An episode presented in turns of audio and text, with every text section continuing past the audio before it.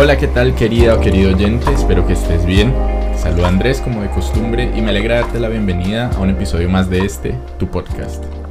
En esta ocasión quiero aprovechar este momento del saludo para saludar a todas las personas que me escuchan y mencionar también que viendo las estadísticas, después de Colombia, la mayoría de mi audiencia viene de Austria y de Alemania, respectivamente. Así que quiero darles un saludo muy especial a mis queridas y queridos oyentes de estos países. Also vielen Dank, liebe Zuhörer und Zuhörerinnen, dass ihr meinen Podcast folgt. Es ist wirklich cool zu wissen, dass ich nicht nur Spanisch sprechenden damit erreiche. Ganz besondere liebe Grüße an euch. Oder wie wir hier in Österreich sagen, Grüß dich.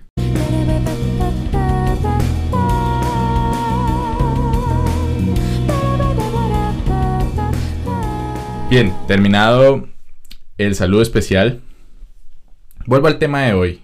En esta oportunidad vengo a cumplir lo que prometí la semana pasada, así que te cuento algunas cosas que puedes hacer para viajar de manera triple B acá en Europa. En primer lugar, quiero desmitificar un par de cosas sobre Europa, que aunque ya lo he hecho en otros de mis episodios de la primera temporada, no está de más volverlo a hacer. Para comenzar, y esto ha dirigido a ti si todavía no has estado en Europa. Eso de que aquí todo es cerca y de que puedes ir de un lugar a otro en muy poquito tiempo, siempre no es del todo cierto. Ojo, en ocasiones sí se cumple, pero eso no quiere decir que esto sea una regla general. No te confíes, no vaya a ser que te pase como a mí, que si no sabes lo que me sucedió, bueno, pues te invito a que escuches el episodio sobre mi experiencia au pair en la primera temporada. Otra cosa que se suele decir y que se suele pensar es que viajar por Europa es muy barato o más barato que en nuestros países de origen. La verdad no sé por qué existe esta concepción. Si eres de los que piensa que puedes venir y trabajar un poco por un mes y luego irte de viaje por el continente con lo que ganes, pues te recuerdo que así como ganas en euros, también gastas en euros y no todo es barato siempre. Ahora bien, tampoco quiero decirte que sea imposible viajar barato acá en Europa. No, esa no es mi intención. Como dije en el episodio anterior, todo depende de ciertos aspectos que pueden jugar a tu favor o en tu contra conforme a si eres consciente de ellos y sabes emplearlos. Así que acá te van mis recomendaciones basadas en mi propia experiencia. Si aún no estás en Europa, lo primero que te aconsejo es que te informes acerca de los requisitos del país o países que quieres visitar. Esto te ayudará a tener una idea del presupuesto que necesitas tan solo para cuestiones burocráticas. Ya sabiendo eso, pues puedes darte una idea aproximada de cuánto vas a necesitar en total. por ejemplo, si eres de Colombia no necesitas visa, pero si requieres de un seguro médico, que por lo general cuesta entre 450 y 500 mil pesos, algo así como 100 o 150 dólares, dependiendo del cambio. también necesitas tener un pasaporte al día, que cuesta alrededor de otros 350 mil pesos, o sea, más o menos otros 100 dólares, si es que no tienes el pasaporte. y bueno, como ves ya van casi 900 mil pesos. Y luego vienen obviamente los tiquetes de avión, porque necesitas presentar una reserva de ida y vuelta a, las autoridades migratorias. Lo más baratos que yo he visto actualmente cuestan 3 millones de pesos. Además está también la reservación de hotel, una tarjeta de crédito o cuenta bancaria con dinero suficiente para tu manutención durante tu estadía. Y estas dos últimas cosas eh, son bastante importantes porque ah, te las puedes ahorrar de la siguiente manera y créeme que te estarías quitando un peso bastante grande encima. Y es que si tienes amigos o familiares que iban o que sean de Europa y que te puedan albergar durante tu estancia, pues bueno, eso estaría súper porque ellos te podrían enviar una carta de invitación en la que digan que se comprometen a brindarte techo y comida mientras estás en Europa. En algunos países como Alemania y España, por ejemplo, es necesario que la persona no solo te envíe una carta de invitación, sino que también se dirija a la policía a firmar un acta de compromiso en la cual se compromete a hacerse responsable de ti o en otras palabras, responder por lo que tú hagas durante tu estancia. Y obviamente para ese fin tiene que demostrar también una solvencia económica. y bueno, este primer punto es más que un consejo ah, para ahorrar, es más bien informativo para quienes no hayan viajado y estén pensando en la manera más descomplicada de hacerlo. Bien, ahora sí, pasemos a la información práctica.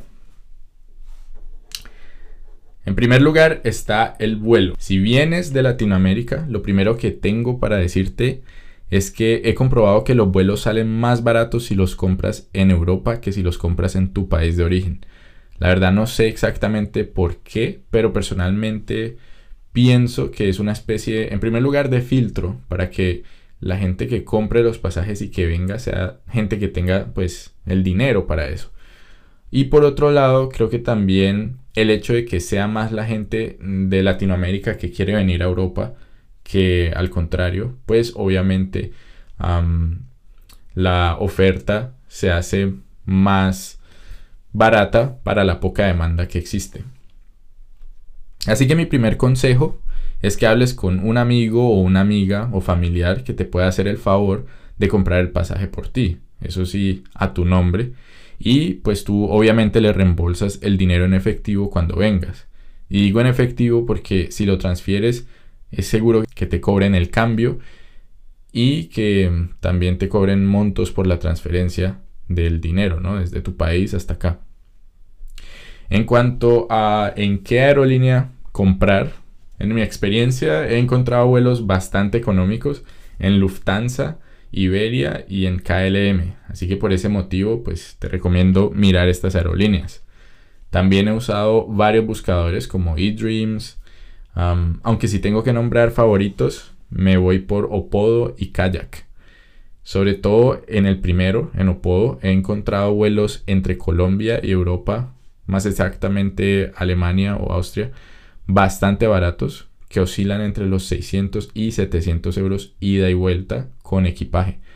Sin embargo, antes de que te vayas pues de cabeza a esos buscadores, también tengo que decirte que los tiquetes más baratos que encuentras tienen su trampa, obviamente. Por lo general se trata em, de tiempos de escala muy altos, como de 11 horas o más o en algunos casos que no facturas equipaje de bodega. Que a decir verdad ese último punto no es tan grave si eres joven y pues si viajas sola o solo o con otras personas aventureras. Pero ya si eres mayor o si como yo tienes hijos, pues como que te inclinas más por pagar un poco más a cambio de comodidad. Así que también puedo decirte que ir directamente a las páginas de las aerolíneas tiene sus ventajas. Lo mejor es usar uno de los buscadores que te mencioné y cuando encuentres un vuelo que te guste, un vuelo económico, pues te vas directamente a la aerolínea que lo opera y lo buscas en la página de la aerolínea y lo compras directamente allí. ¿Por qué? Porque comprando directamente con ellos, pues tienes la seguridad, por ejemplo, de que si hay que hacer cambios o una cancelación, siempre te van a responder, cosa que normalmente Mm, no siempre se encuentra en las páginas pues de vuelos baratos. A veces una de las condiciones es que son no reembolsables. Entonces, claro, no es muy, digamos, favorable para ti. Y además, también he comprobado que si lo compras directamente en la página de la aerolínea, a veces las aerolíneas lo ofrecen por el mismo precio que las páginas buscadoras, pero con equipaje de bodega, mientras que las páginas buscadoras te dan un precio barato sin equipaje de bodega. Entonces ese sería mi consejo. Y otros consejos básicos respecto al tiquete sería en primer lugar comprarlo con bastante anterioridad y en época de temporada baja. Los más baratos, por ejemplo, que yo he comprado, los he comprado entre 6 y 8 meses de anterioridad. Entonces, más o menos un rango de tiempo así. lo otro es que compre los vuelos que salen los domingos porque casi nadie quiere viajar en esos días. Y revisa también las páginas de las aerolíneas de preferencia a medianoche o bien temprano en la mañana, tipo la madrugada, pues, em, porque a veces suelen salir ofertas que durante el día no salen. Por ejemplo, mi primer pasaje para Alemania, yo lo encontré como a las 4 y media de la mañana. Y me acuerdo muy bien de eso porque, porque fue una época en la que estaba bastante ansioso porque quería conseguir mis tiquetes rápido. Y bueno, en esa ocasión me desperté a esa hora con bastante hambre por la ansiedad. Y pues me puse a buscar y casualmente encontré un tiquete barato, o por lo menos más barato de lo que yo había encontrado los días anteriores. Bien, los anteriores, te repito, eran consejos en caso de que te encuentres aún en Latinoamérica. Y ahora vienen los consejos para viajar dentro de Europa, bueno, bonito y barato. Lo primero es determinar qué tan lejos está tu destino o tus destinos y qué tanto te aguantas sentado sentado viajando. Si prefieres llegar rápido si vas a un lugar considerablemente lejos, pues busca siempre con las aerolíneas low cost, es decir, aerolíneas de bajo presupuesto. La más conocida es Ryanair. y con estas aerolíneas pues puedes viajar por precios verdaderamente bajos si no te importa llevar todo en una mochila mediana o pequeña y no comer ningún refrigerio durante el vuelo porque esos digamos que son lujos a los que accedes pagando. Entonces si pagas por eso al final ya no es tan barato. Si por otro lado eres abierto o abierta a lo que te traiga el camino y tienes espíritu aventurero, pues te recomiendo que viajes en bus. La empresa más conocida es Flixbus. tiene una flota de buses bastante moderna son bastante puntuales y manejan precios y horarios bastante agradables. Además de que viajan casi a todos los rincones de Europa. Y bueno, personalmente he viajado infinidad de veces, en serio, con Flixbus y me ha gustado mucho. Por eso lo recomiendo. También hay empresas más pequeñas y locales en cada país. así que si vas a viajar dentro de un mismo país, pues también te recomiendo que te informes acerca de los precios que estas empresas ofrecen y compares con Flixbus. Tampoco es que te cases con uno solo. Sin embargo, como te dije, Flixbus tiene una red de rutas bastante amplia que incluso en ocasiones va a lugares que las mismas empresas locales no van. Entonces esa sería también una razón por la cual yo elegiría Flixbus. Otra opción que también es para aventureras o para aventureros y sobre todo gente de mente abierta es algo que en Alemania llaman Mitfahrgelegenheit o carro compartido. Y esta opción consiste en viajar en carros particulares con personas que van o que pasan por tu lugar de destino y que te llevan a cambio de cierta cantidad de dinero. En realidad funciona de la siguiente manera. Te registras en una página en este caso se llama carpooling.de, si no estoy mal, y creas un perfil, sea como conductor o como viajero, y buscas, pues de acuerdo a tu destino y horario y presupuesto. Lo bueno de esta página es que tienes también cómo ver si el conductor es verificado. Normalmente te piden dar un número de teléfono, identificación, etc. Y puedes ver las calificaciones que otros pasajeros le han puesto a este, a este conductor o conductora. Y si eres conductor o conductora, pues tienes también cómo ver qué calificación le han dado los conductores a estos pasajeros. Así que em, la página funciona de forma que te protege en cierta medida. Y por eso diría yo que, que bueno, que no es, no es algo muy descabellado. Yo, por ejemplo, usé esta opción cuando me encontraba en Alemania como opera a mis 19 años y obviamente no tenía mucho dinero y visitaba a mi novia de ese entonces casi que cada fin de semana.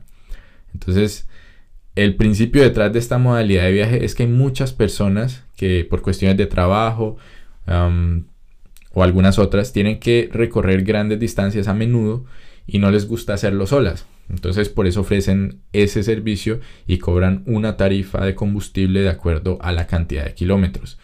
O sea que los precios varían también de conductor en conductor, pero en general son bastante económicos. Además que uno va viajando también de manera, no sé, más abierta, llega a conocer personas de distintos lugares y juntar anécdotas.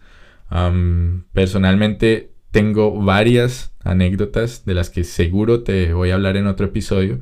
Pero por darte un ejemplo, conocí gente bastante interesante viajando de este modo. Y también viví lo que es ir en la autobahn, que, que es digamos la autopista en Alemania, pero para quien no lo sabe, hay tramos de la autopista en Alemania que no tienen límite de velocidad. Así que tuve la oportunidad de ir en un Mercedes a 245 kilómetros por hora. Y eso es algo que, bueno, es muy bacano, ¿no? Es una, es una oportunidad que, o una experiencia que no se vive todos los días. Por otro lado, la cuarta opción que te recomiendo, si cuentas con la licencia de conducir internacional, es que rentes un carro. Tengo que advertir que solo he usado esta opción para viajes más bien urbanos es decir, para moverme dentro de la ciudad o a lugares cerca de la ciudad, pero nunca lo he hecho para viajar de una ciudad a otra. A excepción de Viena, pero Viena me queda como a dos horas de donde yo vivo, así que no cuenta tanto. En todo caso, si viajas con amigos o con familiares y se dividen los costos del alquiler del carro y la gasolina, pues a veces la opción sale mucho más barata que un bus o que un tren. Y finalmente, otra opción confiable, pero no siempre barata, es justamente esa, el tren. esto depende también del país. No todos los países de Europa tienen servicios ferroviarios excelentes, por lo que sé. Los mejores, por lo que he escuchado, se encuentran siempre en los países de Europa del centro y del norte. Es decir, Alemania, Austria, Francia, y los países escandinavos. Así que en ese caso te aconsejo echarle un vistazo a las promociones que a veces sacan las compañías de trenes con motivo de ciertas celebraciones. de esta forma he viajado de manera bastante económica tanto en Alemania como en Austria. Así que de verdad vale la pena echar de vez en cuando un vistazo a las tarifas. Y también infórmate de las diferentes tarjetas que venden y que sirven para los descuentos no siempre, pero en algunas ocasiones vale la pena hacer la inversión en una de esas tarjetas, tipo tarjeta de estudiante o joven, o bueno, tienen distintos nombres dependiendo del país, porque recibes descuentos muy buenos. Claro que eso también es si tu estadía en el país va a ser larga, porque si vas a estar por una semana o dos, creo que no vale la pena comprar una tarjeta que vale, no sé, como 60 euros o algo así, para un único viaje, pues no vale la pena. Pero si vas a estar viviendo en este país y vas a hacer viajes más a menudo, pues creo que sí vale la pena comprarlo.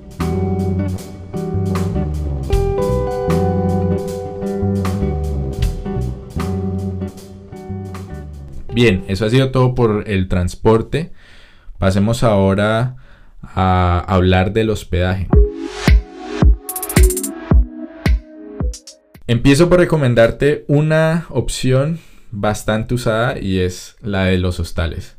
Creo que hoy en día con la moda de viajar es prácticamente muy fácil encontrar una amplia oferta de hoteles y hostales que son buenos, bonitos y baratos.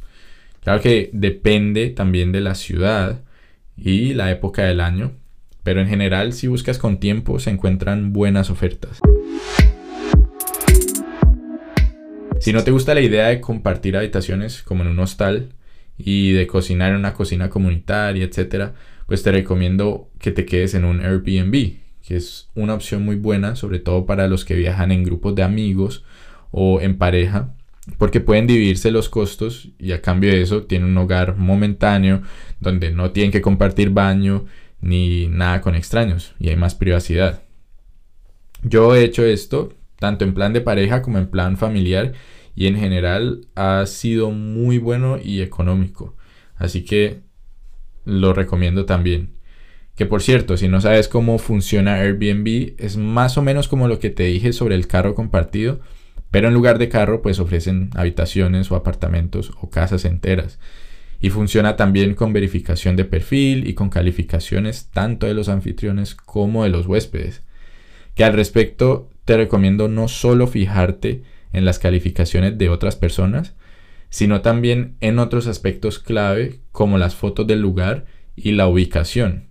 porque al final del día no ganas nada quedándote en un lugar súper barato, si igual tienes que pagar un montón de, de plata, pues en transporte para alcanzar a diario los lugares que quieres visitar o si no vas a poder dormir por lo incómodo que resulta ser, pues no vas a disfrutar tampoco tu estadía. Entonces es importante ser detallista en cuanto a lo que se puede ver del lugar en las fotos, porque basta con decirte que una vez terminé en una habitación sin ventanas en pleno verano en España, para que, bueno, pienses y tomes en cuenta lo que te estoy diciendo. Pero bueno, esa historia la cuento después. Pero por eso mismo te digo, fíjate en los detalles y en los comentarios de huéspedes y en el perfil del anfitrión. La última opción de alojamiento, bastante económica, es un concepto que se llama couchsurfing, que consiste en personas que ofrecen su sofá o un colchón extra a viajeros y lo hacen de manera gratuita. A cambio, lo único que por lo general les interesa es practicar el idioma pues de este viajero o viajera o simplemente hacer amigos internacionales. Entonces es algo muy chévere, aunque debo advertir también que personalmente solo me sirvió durante el tiempo que lo usé mm, para encontrarme con gente, para un café o para ir a algún evento en la ciudad. Lastimosamente nunca nadie respondió a mis solicitudes de alojamiento mi esposa, por el contrario, sí pudo usarlo varias veces y tiene algunas historias graciosas e incluso un poco aterradoras. Pero el caso es que, por lo que pude observar yo en mi experiencia, me da la impresión que es más fácil que te den alojamiento si eres mujer. Y si eres atractiva más aún. Pero como hombre nunca tuve respuesta a pesar de que enviaba muchas solicitudes. Que por cierto, si vas a usar esta opción, actúa con sentido común, ¿no? A pesar de que la página y los perfiles de Couchsurfing son relativamente seguros, pues mantente despierta o despierto ante cualquier cosa que te parezca extraña, tanto el alojamiento como por parte de tu anfitrión.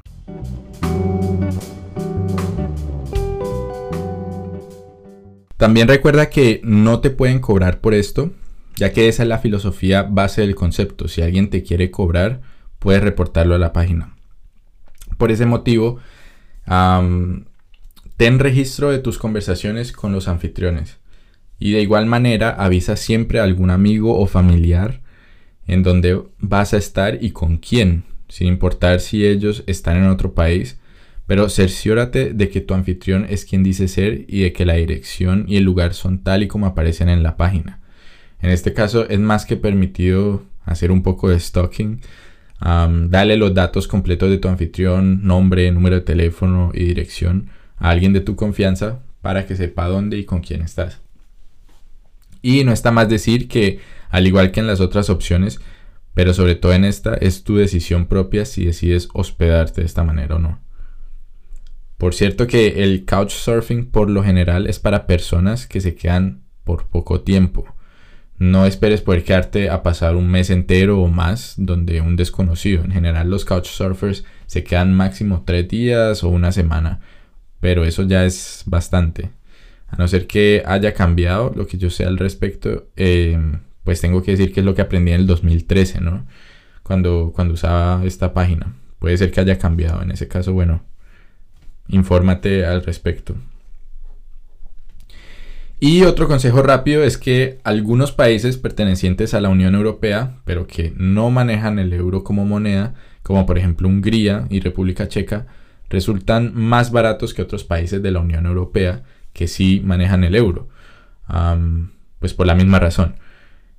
Por ejemplo, en el 2019 fui a Hungría y me di cuenta que los precios allá son como los de Colombia, pero acá en Europa. O sea que los euros sí te rinden más allá. Pero eso sí, pilas que el hecho de que un país no tenga el euro no siempre significa que sea más barato. Si te vas con esa idea, por ejemplo, para Suecia o para Noruega, pues te vas a llevar una decepción muy grande.